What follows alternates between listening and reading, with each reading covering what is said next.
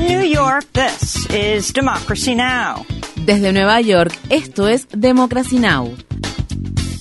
Democracy Now! es un noticiero internacional de radio y televisión que se transmite desde Estados Unidos a través de Internet en democracynow.org.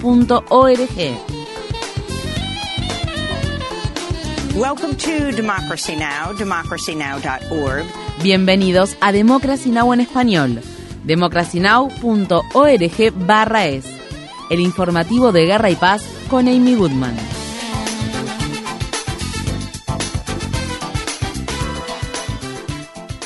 El primer ministro israelí Benjamin Netanyahu rechazó un plan de alto el fuego de tres fases que había propuesto la organización Hamas. El plan establecía que durante este periodo se liberarían todos los rehenes israelíes a cambio de los prisioneros palestinos. Hamas busca poner fin a los ataques de Israel contra la franja de Gaza y que todos los soldados israelíes abandonen el enclave palestino. El miércoles Netanyahu dijo que la guerra en Gaza continuará y ordenó a las Fuerzas Armadas israelíes prepararse para atacar la ciudad sureña de Rafah. Me gustaría subrayar una vez más que no hay otra solución que la victoria absoluta.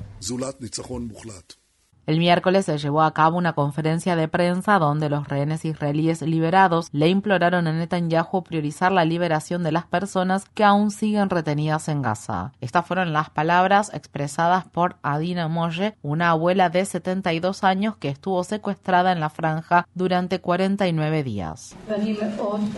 Temo que si sigue por este camino de desmantelar a Hamas, no habrá más rehenes israelíes para liberar. לא יישארו שבויים לשחרר.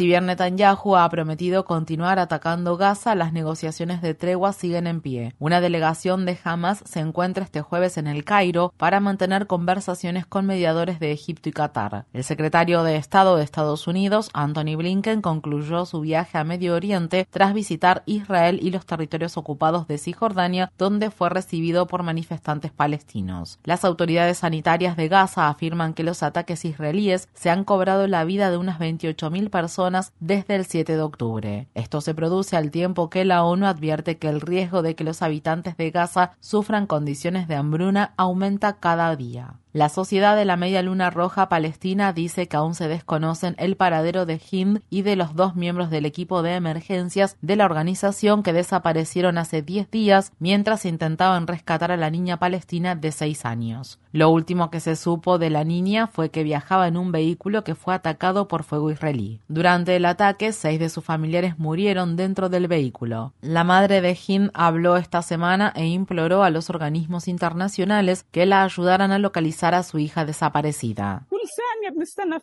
Cada segundo, cada segundo espero a mi hija. Si escuchamos una ambulancia, pensamos que es Hind. Si oímos que viene gente, pensamos que es Hind. Cada estruendo, cada disparo, cada bombardeo, cada misil que escucho, pienso si se producen junto a mi hija o directamente contra ella o contra los médicos que la rescataron.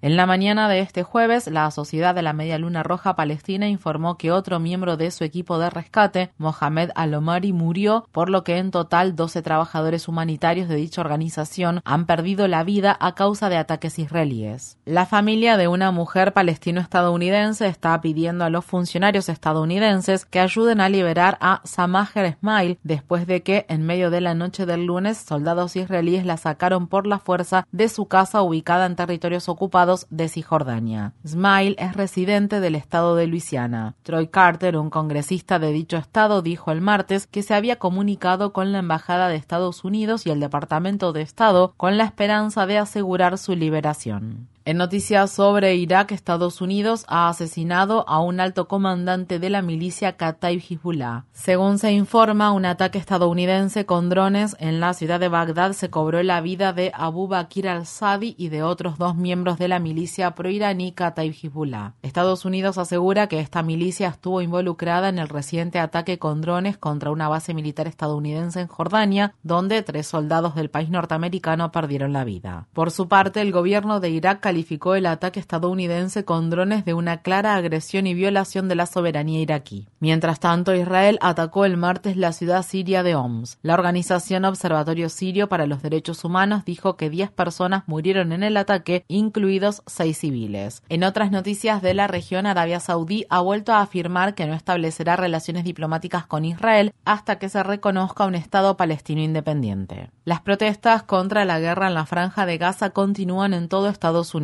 En Nueva York, al menos 100 activistas judíos estadounidenses y personas aliadas de su causa fueron arrestados el miércoles mientras bloqueaban una carretera por la que debía pasar la caravana del presidente Biden, quien tenía previsto asistir a diferentes eventos de recaudación de fondos de campaña. En la ciudad de Chicago, 33 personas fueron arrestadas mientras bloqueaban las entradas a la planta de producción de la compañía Woodward que fabrica equipamiento militar que Israel ha utilizado en Palestina. En el estado de California, la organización pacifista Code Pink y otros activistas bloquearon una entrada a la base de la Fuerza Aérea de Travis en la ciudad de Fairfield.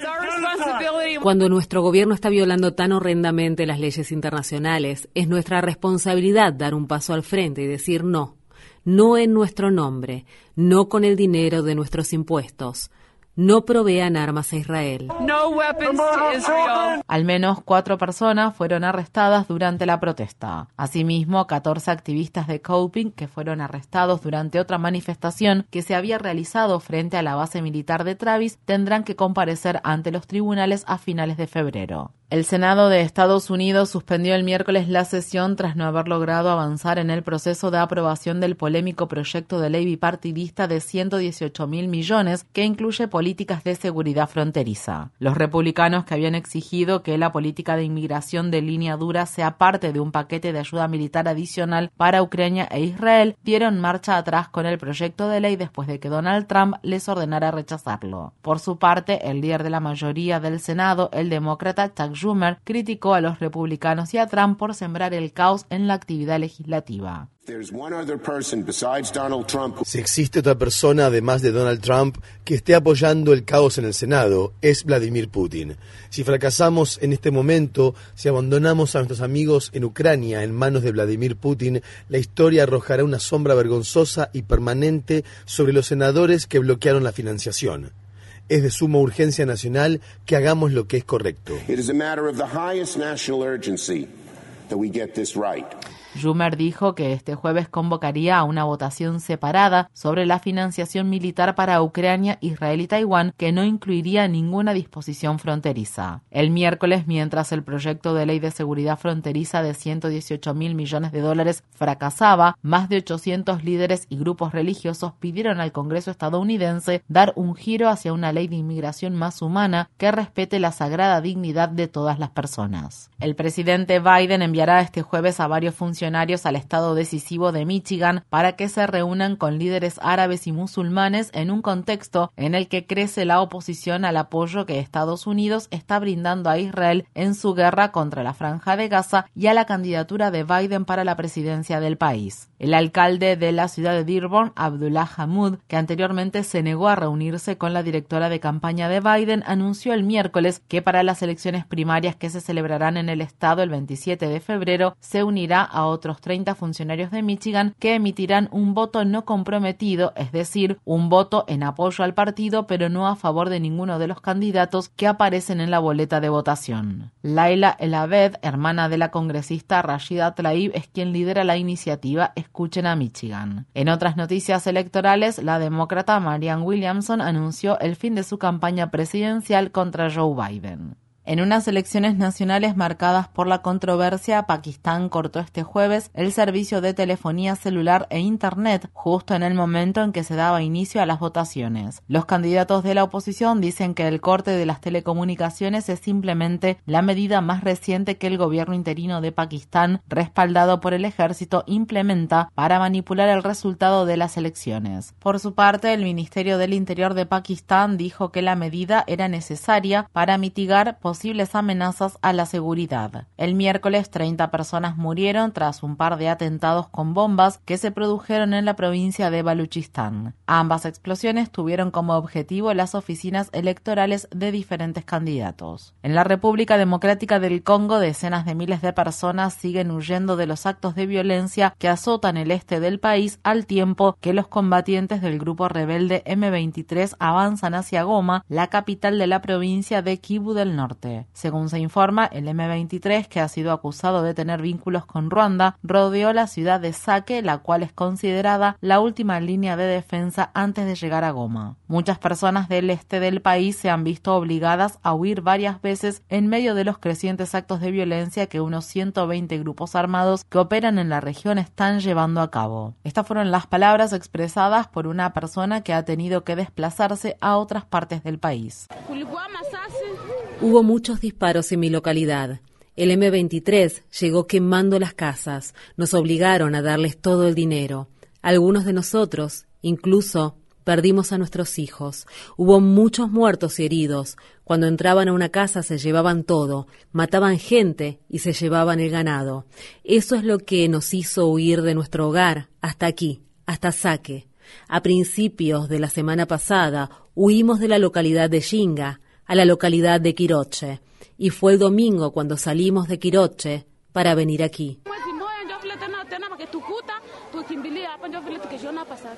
Durante un partido de fútbol que se jugó esta semana como parte de la Copa Africana de Naciones, el equipo nacional de la República Democrática del Congo intentó llamar la atención sobre el enorme desastre humanitario que enfrenta su país y que es ignorado a nivel mundial. Mientras se entonaba el himno nacional de la República Democrática del Congo, los jugadores se taparon la boca con una mano y se señalaron la sien con dos dedos. La Agencia de Protección Ambiental de Estados Unidos anunció que está endureciendo las regulaciones sobre el hollín. Respirar un exceso de partículas finas puede provocar ataques de asma, cáncer y afecciones cardíacas y pulmonares. Las partículas finas han sido relacionadas con decenas de miles a cientos de miles de muertes prematuras en Estados Unidos cada año. La nueva norma reducirá la cantidad de partículas finas permitidas en el aire de 12 microgramos por metro cúbico a 9. Científicos de la Unión Europea dicen que las temperaturas globales promedio de los últimos 12 meses superaron por primera vez los 1,5 grados Celsius por encima de los niveles preindustriales, lo que marcó un nuevo y sombrío hito en la crisis generada por el cambio climático. Los científicos dicen que el primer mes de 2024 fue el enero más caluroso jamás registrado. Asimismo, se han batido récords de temperatura durante ocho meses seguidos. Infórmate bien. Visita nuestra página web democracynow.org/es. Síguenos por las redes sociales de Facebook, Twitter, YouTube y SoundCloud por Democracy Now! es.